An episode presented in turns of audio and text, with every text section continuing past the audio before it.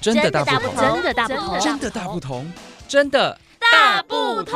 关心你的点点滴滴，掌声广播电台。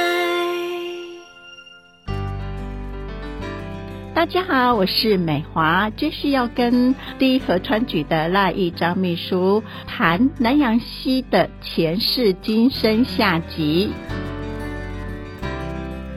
那我们也知道说，随着这一个台湾光复了，那当然我们这一个整治或者是维修管理，应该就会由其他单位来接手。那最初接手的是哦，当初就是省府时期哈。嗯。那呃，刚刚开始就是呃，接手呃整治南洋溪的单位叫做。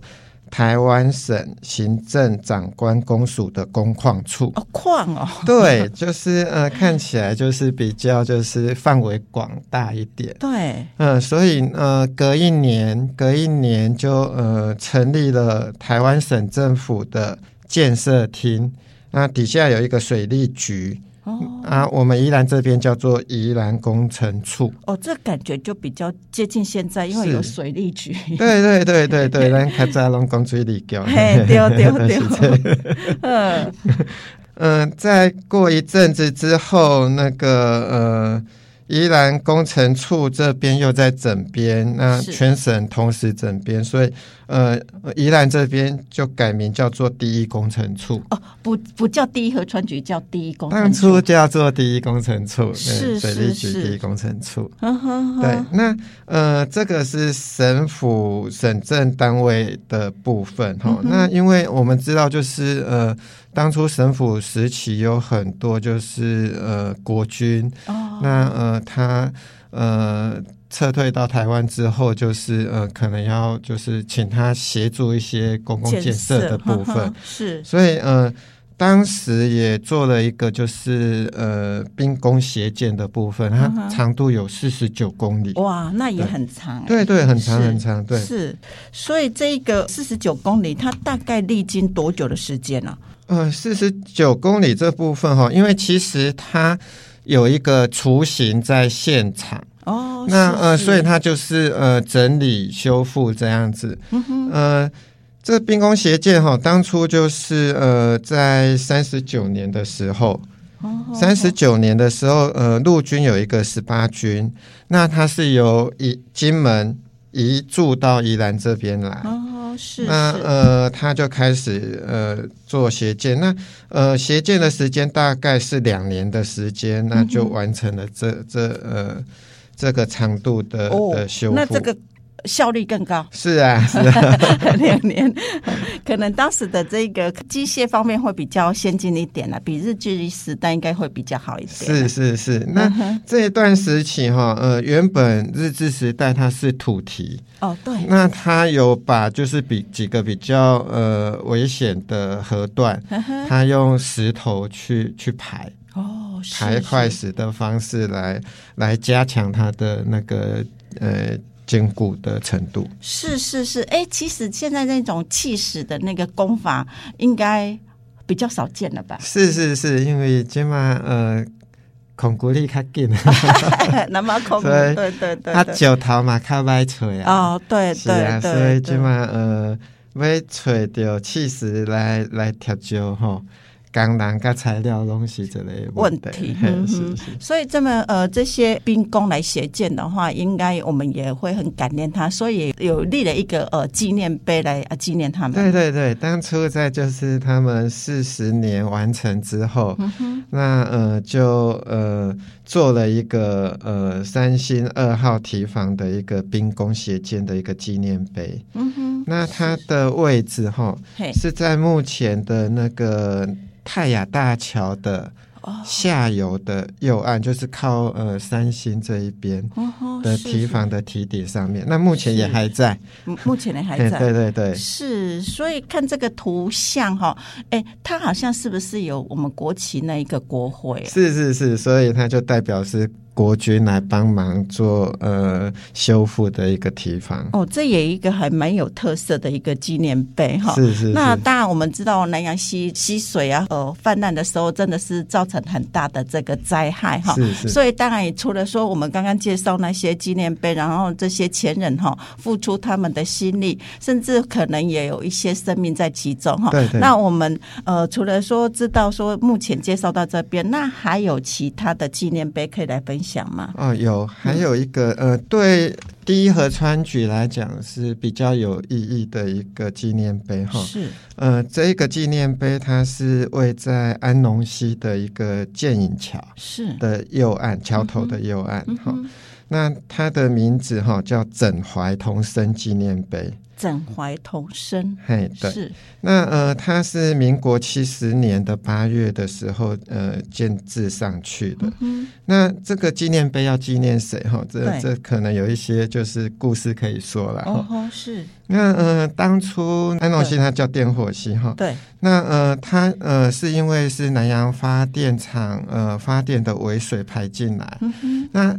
一开始它只有上游有比较固定的一个河道，那它到下游之后就是呃就是呃比较偏乱流的程度。嗯。那呃因为呃水流没有固定哈，那台风的时候都会造成就是两。两旁的这个农田哈，嗯，那受到危害。是，那呃这些农民就苦不堪言。对，那后来就是省府时期就呃下达命令说，那呃必须要来进行呃整治来治理这个安农溪是。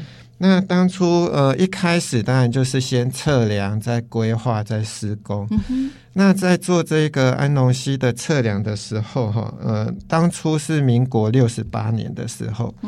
六十八年的十一月，那当初是由第一河川局的前身，也就是第一工程处的同仁。的前辈哈，那呃是郑立维跟林献堂，是。这两个前辈当初在做测量的时候，是。那呃当初做呃测量就是导线测量，他必须要拿一个很高很高的杆子，嗯，然后由三个人去把那个杆子竖立起来，哦是，结果那个很高很高的那个杆子啊，就去触到那个当时的那个高压电塔。哦啊，结果就是呃，当当时就是呃，郑立伟跟林献堂这两个先生就是触电，然后殉职。Uh. 那呃，一直到就是呃，七十年大致上就是安农溪。整治的比较就是呃有初步成果的时候，嗯、那当初的一个水利局的局长就是呃陈文祥陈局长，嗯、为了感念这两个前辈，嗯、所以在当地就树立了一个整怀同生的一个纪念碑来纪念他们。是是是，这是一个呃伤心的故事，可是我们也要感恩他们哈，是，是。因为没有这些先人哈前人呐、啊，哦、呃、没有这些前人的这个努力跟。付出他们的生命，可能现在你也看不到这一个安农溪的美丽，然后可能沿岸的这些呃农民啊，是他们的生命财产都一样在这个受到威胁之中。对对对，嗯，好，那我们今天真的是呃，让秘书哈来告诉我们哈这个呃南阳溪的呃前世今生。那我们最后要请秘书来告诉我们说，那目前这一个南阳溪的治理的呃现况。嗯、呃，那呃，河川局这边哈，这几年来哈，嗯、呃，大概就是呃，在这个防洪安全的前提之下，那做了一些就是提防的，比如说呃，加高加强，嗯、然后河川环境的营造跟创造哈，嗯、所以呃，算是比较柔性的一个呃施工方式了哈。是，那在呃。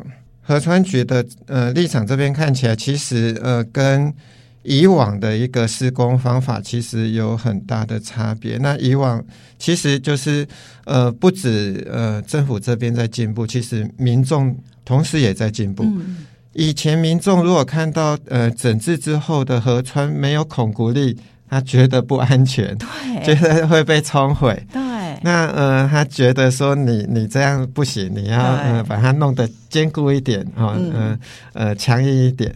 那一直到这几年哈，其实呃民众的观念也不一样了。嗯哼呃，可能比较喜欢就是自然，然后绿美化，比较柔性的一个河川环境。是。那所以这几年来，大概呃河川局这边哈，那呃在大概呃。执行河川治理的方向，都会考虑到呃环境的友善、节能的减碳呃这一方面。是是是，所以最后嗯，秘书要告诉我们哦，第一河川局目前辖管的这些河川哈，他们都很用心，然后呃，因为他们的用心跟设计，呃，让我们有一个呃好休闲啊、呃、休憩点，然后也让他们获奖连连。是。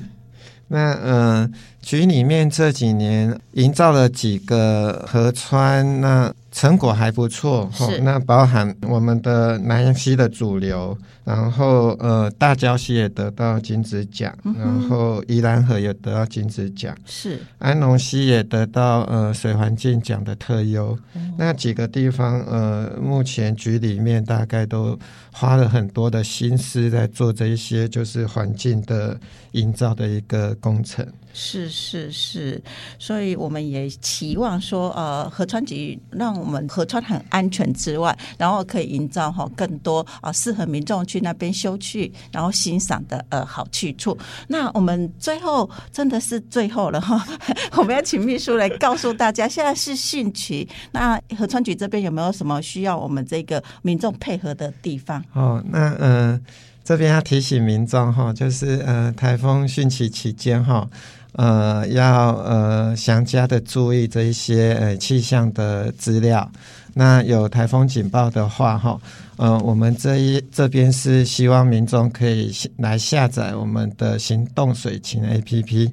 那它有各式各样的呃讯息可以提供给民众。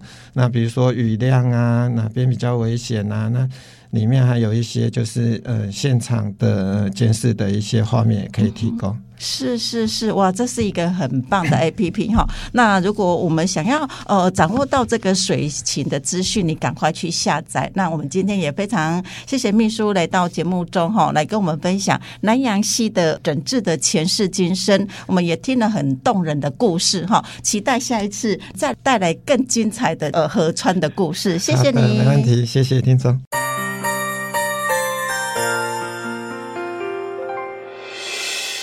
伤心的时候有我陪伴你，欢笑的时候与你同行，关心你的点点滴滴。掌声广播电台。